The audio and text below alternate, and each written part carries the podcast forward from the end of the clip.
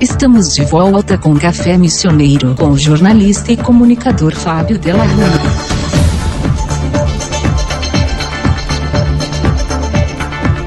Café Missioneiro de hoje conversa mais uma vez com o professor e diretor acadêmico do ITEDUC, o professor Ismael Rocha. Ele é mercadólogo formado pela ESPM e pela UTA, a Universidade Norte-Americana com sede em Arlington, no Texas. Ele é mestre em Sociologia da Religião, professor universitário e autor de livros didáticos nas áreas da pesquisa de marketing, comunicação e sustentabilidade. Boa tarde, professor, é com grande prazer que eu anuncio para os ouvintes do programa que a partir de agora o senhor terá participações mais constantes no Café Missioneiro, falando sempre sobre educação, um tema tão importante, mas ao mesmo tempo tão desvalorizado em nosso país. Muito obrigado, professor, por estar conosco de forma mais efetiva a partir de agora. Fábio, é a alegria minha de poder participar do Café Missioneiro com uma frequência maior, poder falar com os seus ouvintes de Santo Ângelo e de toda a região e falar sobre o assunto que é tão importante para todos, importante para a sociedade brasileira, para as crianças, para os jovens, para os adultos, que é a educação. Estou à disposição e muito satisfeito pela oportunidade de participar com vocês com uma frequência maior. Na quarta-feira,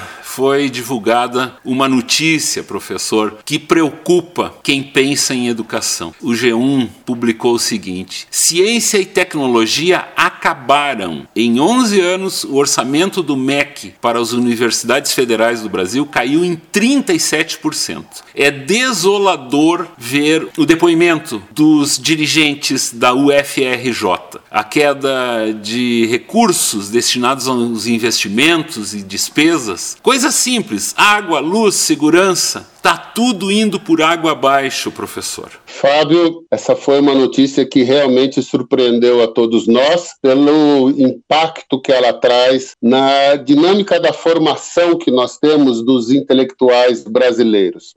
Uma nação, ela só constrói uma mudança de patamar em termos das distâncias sociais através da educação. A educação é o único caminho que vai fazer com que realmente essa distância social que nós temos entre as classes, as diferentes classes que nós é, conhecemos no Brasil, a educação é o único caminho para a gente minimizar isso. E quando uma notícia dessa é colocada de que há um sucateamento da universidade brasileira, isso entristece muito a todos, porque recentemente, quando um cientista brasileiro que está na NASA falou sobre a chegada daquele carrinho em Marte e ele estava na equipe que desenvolveu aquela tecnologia para que aquele carrinho enviado pela NASA pudesse circular em Marte, isso nos encheu de orgulho.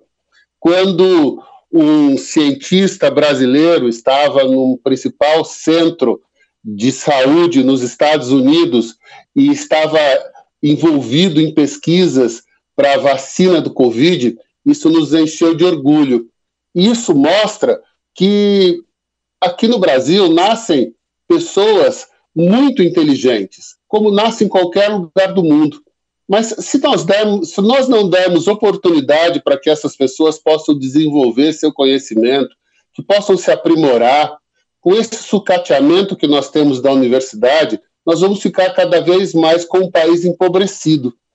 Nós vivemos, e eu gosto de destacar sempre esse aspecto, nós vivemos na indústria aquilo que nós chamamos de 5.0, que é o envolvimento da tecnologia, a presença da tecnologia em toda a indústria, seja a indústria ligada ao agronegócio, seja a indústria ligada à produção de máquinas e equipamentos, seja a indústria ligada à tecnologia, seja ela qual for. Nós estamos sempre trabalhando numa dinâmica de 5.0. Só que a educação no Brasil, ela ainda está e é considerada como uma educação 2.0. Então, ou nós investimos na educação ou nós vamos ter cada vez mais pessoas distantes desse patamar de conhecimento, desse patamar de empregabilidade e, consequentemente, um país cada vez mais empobrecido. Isso é muito triste.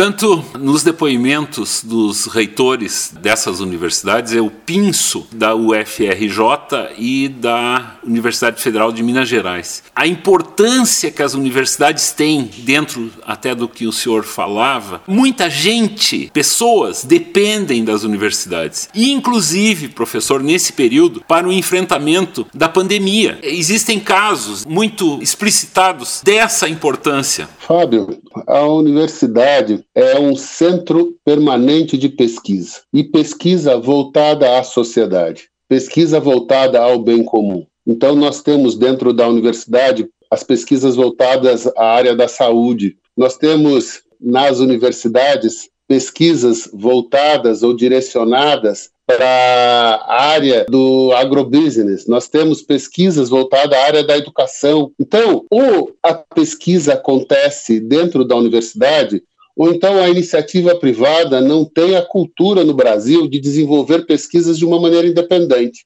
Então, isso realmente distancia a todos, né? tanto no aspecto da saúde, porque o que é que a gente observa? Que nas universidades nós tivemos aí pesquisas na área da saúde voltada à vacinação, voltada à organização de uma melhoria no atendimento das pessoas que estavam envolvidas aí com a pandemia. Então, as universidades são grandes centros de pesquisa e elas estão voltadas, sim, para a sociedade. E isso, quando deixa de existir, nós não vamos ter mais aqueles atendimentos comunitários que a gente costuma ter, que acontece dentro das universidades, as clínicas que existem dentro das universidades, os hospitais. Né? É, certamente, eu vou dar um exemplo aqui de São Paulo, o principal hospital da América Latina está aqui em São Paulo, que é o Hospital das Clínicas de São Paulo, ele está ligado à Universidade de São Paulo, ele está ligado à universidade. É um hospital escola, se isso deixar de existir, milhares de pessoas deixarão de ser atendidas. E isso não acontece só em São Paulo, acontece no Brasil todo. Então, o empobrecimento da universidade é extremamente negativo, porque ela vai impactar todas as áreas. Eu vou contar, se você me permite, uma aventura que eu tive, posso chamar de aventura, porque foi bastante interessante porque eu estive com um grupo de alunos num projeto chamado Universidade Solidária. Eu estive com um grupo de alunos no interior do estado de Pernambuco, numa região muito pobre. Nós ficamos lá durante 45 dias. E o que é que nós desenvolvemos lá nesta região? Nós fomos com um grupo de engenheiros agrônomos e fomos um, com um grupo de é, profissionais da área de comunicação, de marketing nós desenvolvemos um processo é, muito interessante que foi a área do artesanato.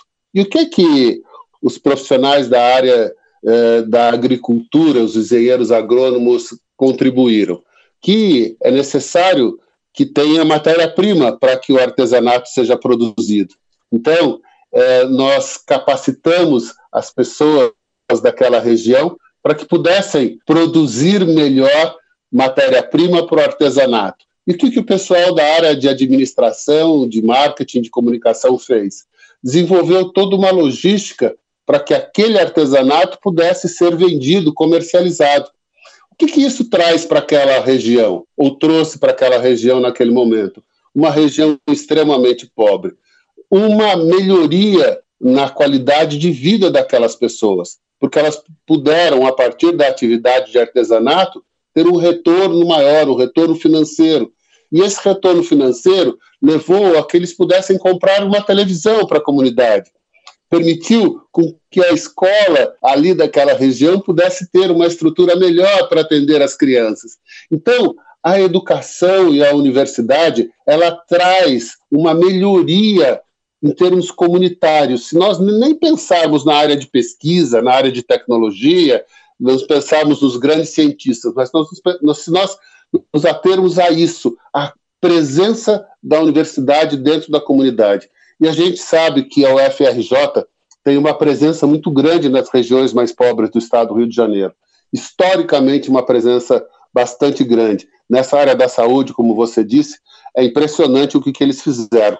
Agora, com uma queda do investimento né, em educação, com uma queda do investimento que o MEC está direcionando para essas universidades, nós vamos realmente ter um empobrecimento bastante grande daqui para frente. É muito triste. Professor, falando um pouco da história da UFRJ, eu também me remeto ao grande incentivo à ciência dado lá desde o tempo de Dom Pedro II. Eu tive o prazer de visitar o Museu Nacional antes do incêndio, eu fui ao Jardim Botânico, toda essa história do Rio de Janeiro e principalmente né, trazendo isso também para o século XIX e tudo que isso gerou no país, a importância que isso teve para o Brasil como nação, esse investimento, esse pensamento na educação e na ciência, professor. Fábio, eu consigo imaginar os polos de educação, como é o FRJ, a Universidade Federal do Rio de Janeiro, como sendo aquela brincadeira que as crianças fazem de jogar a pedrinha no lago e as ondas se formam concêntricas e elas vão se expandindo dentro do lago a partir de uma pedrinha que a gente joga. Eu acho que essa figura os nossos ouvintes conseguem criar de uma maneira muito clara. E eu queria dizer a você e a todos os ouvintes que educação é isso. É uma pedrinha que a gente joga e ela vai formando ondinhas concêntricas, ela vai ampliando, ela vai levando este ato, esta ação, para algo que a gente não consegue imaginar onde vai chegar. Você lembrou bem que a Universidade Federal do Rio de Janeiro, a FRJ, é, foi a universidade da capital do país. Quando todos os anos em que o Rio de Janeiro foi a capital do Brasil, até antes da inauguração de Brasília, todo o esforço que existia estava nessa universidade, que era a Universidade da capital do Brasil. E assim foi durante muitos anos todos esse tempo em que a, o Rio de Janeiro foi capital, a Universidade Federal estava ali. Então, por ali passaram os principais intelectuais, os principais cientistas do Brasil e do mundo, porque eles vinham para o Brasil e eles iam para a Universidade Federal do Rio de Janeiro. E quando a gente vê esse sucateamento, é como se a gente estivesse jogando uma pedrinha no lago e esse lago tivesse tão comprometido com tanta sujeira que essas ondinhas não conseguem caminhar é, para algo bastante grande e formar e trazer um impacto concêntrico. Então, é, é, essa é a figura.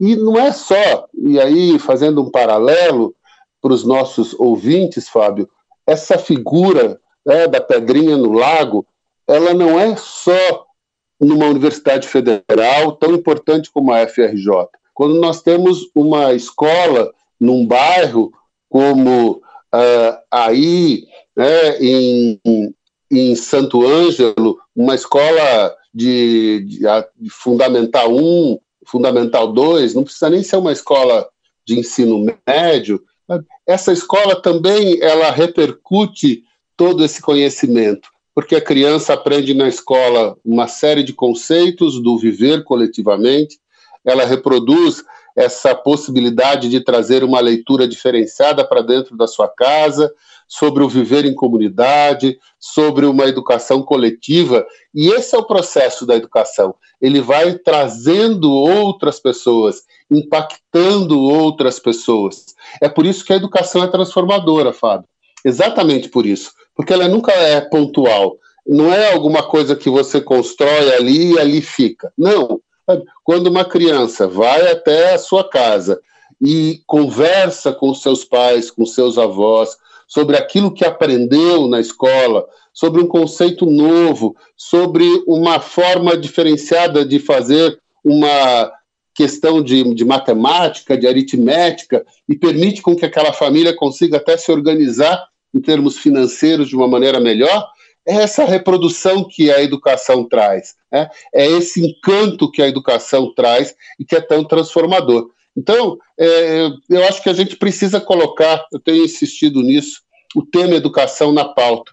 Nós precisamos falar sobre isso na hora do jantar com os nossos filhos, a gente precisa falar na hora do churrasco com os nossos amigos no final de semana, mas educação é alguma coisa que precisa estar na pauta das nossas conversas, Fábio, obrigatoriamente, porque isso é uma demanda coletiva. É a pedrinha que cai no lago e vai fazendo ondinhas concêntricas e a gente nem sabe onde vai parar, mas ela é quase que infinita. Quando o senhor falava sobre esse projeto lá em Pernambuco, eu me lembrava dos projetos em andamento aqui na nossa Universidade Regional Integrada, aqui em Santo Ângelo. Dezenas de cursos ligados às necessidades das pessoas, da comunidade. Para o senhor ter uma ideia, a gente nessa semana falou sobre georreferenciamento de imóveis rurais e urbanos, mas tem muito mais: tecnologias digitais na educação, aperfeiçoamento da cultura da soja, engenharia de segurança do trabalho, robótica educacional, enfermagem, unidade de terapia intensiva e por aí vai, saneamento ambiental, psicologia no trânsito, um universo de assuntos. E é isso que preocupa da gente pensar que tudo isso que foi construído, que está sendo construído também, está num período de muita dificuldade. Eu conheço o projeto da Universidade Regional Integrada. É um projeto que eu admiro bastante, projeto que é diferenciado entre todas as propostas universitárias aí que a gente tem no Brasil. Quero aproveitar aqui a oportunidade para incentivar todos os seus ouvintes de Santo Ângelo, de toda a região e de todo o estado do Rio Grande do Sul, para que olhem a universidade como sendo realmente um caminho para uma progressão profissional, para um encaminhamento profissional. Quero falar mais dois minutos sobre isso, Fábio. Existe hoje uma máxima que diz assim: não, faculdade não serve para nada, eu aprendo sozinho, hoje a prática é mais importante que, que eu vou ficar dois, três, quatro, cinco anos dentro de um curso superior se eu já vou para a prática e já consigo fazer? Isso é uma inverdade porque a prática nos leva até um determinado caminho. Eu gosto de fazer analogias, vocês já perceberam. Se a gente imaginar uma estrada, a prática nos leva até não nos leva até o meio desta estrada, ele leva até um determinado momento, mas nós não conseguimos seguir nessa estrada porque nós não temos o conhecimento necessário para seguir nessa direção. Então, a universidade ou a informação é aquilo que permite com que a gente siga por essa estrada, que a gente vá até o fim dela, que a gente possa ir construindo etapas no nosso processo de trabalho, de formação, de impacto social. Então, eu vejo essa construção de uma universidade como vocês têm aí como sendo algo importante, uma oportunidade, porque eu sei que muitos dos cursos são subsidiados. Isso é, é quase inexistente no Brasil. E essa gama de cursos. Então, vejo isso como uma oportunidade. Quero incentivar a todos que olhem para esta formação como sendo uma possibilidade de fazer com que seus filhos subam um degrau e que possam chegar ao final dessa estrada, que muitas vezes ele nem tem um final, essa estrada é infinita. Né? O conhecimento nos leva para algo que a gente não consegue nem imaginar aonde vai chegar. Essa coisa da tecnologia, essa coisa das novas informações. Então, eu queria, com a experiência que eu tenho, eu talvez seja uma das pessoas mais velhas aí desse grupo todo que está me ouvindo, que eu queria trazer para vocês esse desenho de que a prática é importante, sim,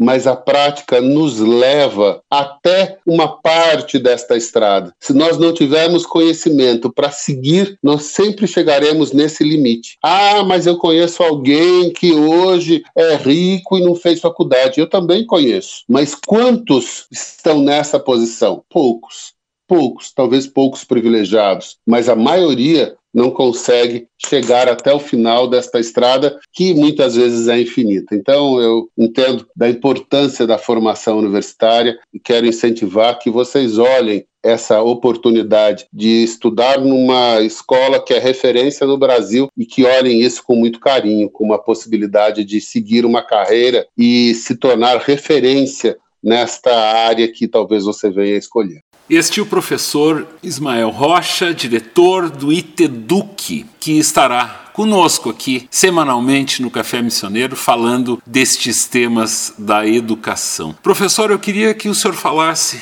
para nós como foi desenvolvido o instituto, qual é a proposta, do que, que se trata, professor? O nosso instituto ele surge com o objetivo de ajudar professores a que possam transmitir aos seus alunos as informações mediadas por uma plataforma e que possam fazer isso de uma maneira mais tecnicamente positiva. O que é isso? Vou traduzir para vocês. Hoje, nós sabemos que o ensino híbrido, com pandemia ou sem pandemia, é algo que veio para ficar. Os principais países no ranking de educação no mundo, eles usam o ensino híbrido, eles trabalham com o ensino híbrido. E o professor, hoje, no Brasil, não está preparado para trabalhar numa dinâmica mediada por uma plataforma. O que, que eu falo de mediada por uma plataforma? Hoje, a plataforma mais comum utilizada é o computador, é, é a internet. E o professor tem dificuldade de dialogar com seus alunos através da internet. Por quê? Porque ele não sabe, ele não aprendeu. Ele aprendeu só o presencial. Vou fazer uma outra analogia, Fábio, se você me permite. Os professores sempre foram atores de teatro. Nós, professores, adoramos um palco. Eu sou professor há quase 40 anos e a gente adora um palco. A gente adora um palco. Né? A gente gosta de ter plateia. Também por isso que nós nos tornamos professores. Né? Então, os professores que estão me ouvindo sabem bem disso. A gente gosta de sala cheia. A gente gosta quando todos estão parados e nos ouvindo. Aquela classe que os olhos dos meninos, dos jovens ficam arregalados nas coisas que a gente fala.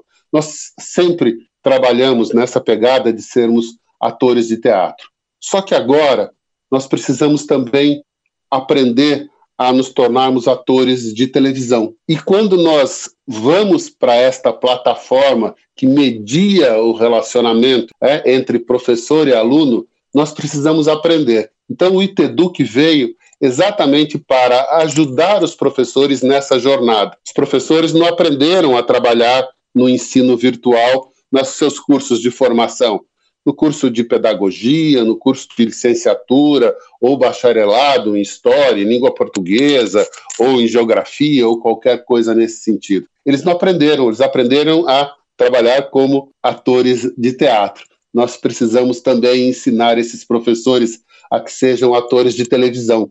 Muda a linguagem, muda a proposta, muda a dinâmica, muda a plataforma, muda a mediação. Então, o ITEDUC veio exatamente para trabalhar nessa, nessa direção, nessa proposta. Caminhar com os professores para que eles possam entregar uma aula tão boa no virtual quanto aquilo que eles entregavam no presencial, quanto aqueles que eles entregam no presencial. E aí vem a pergunta, Fábio: mas a pandemia vai acabar e não vai mais existir ensino virtual? Eu quero dizer exatamente ao contrário: o ensino híbrido veio para ficar. E uma outra oportunidade, Fábio, eu posso até mostrar quais são os indicadores que comprovam que a melhor maneira de trabalharmos hoje com esses meninos, adolescentes e jovens é trabalharmos no ensino híbrido. Vou só dar uma dica: os nossos meninos hoje, eles são nativos digitais. Eles passam o dia com o celular na mão. É nesta plataforma que eles se comunicam. A escola precisa usar essa mesma plataforma para evitar alunos totalmente distraídos e não ligados naquilo que o professor tem apresentado. É essa a proposta do ITEDUC. Muito bem, professor Ismael Rocha conversando a partir de agora, todas as semanas aqui no Café Missioneiro. Professor, qual o seu contato? De que forma as pessoas que se interessaram pelos nossos temas de hoje podem ter um contato maior com o senhor? Então, vou passar o meu e-mail, o meu e-mail pessoal, que é mais fácil de anotar. Então, vamos lá. Ismael Rocha Júnior, Júnior por extenso. Ismael Rocha Júnior, arroba gmail.com. Ismael Rocha Júnior, tudo junto, em letrinhas pequenas, em letrinhas minúsculas, arroba gmail.com.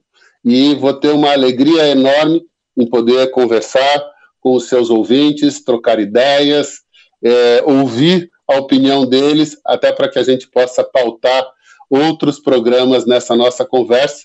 E quero agradecer a oportunidade. Eu estou muito feliz em poder participar do Café Missioneiro, muito feliz em poder falar com seu público de Santo Ângelo, de toda a região, de todo o estado do Rio Grande do Sul.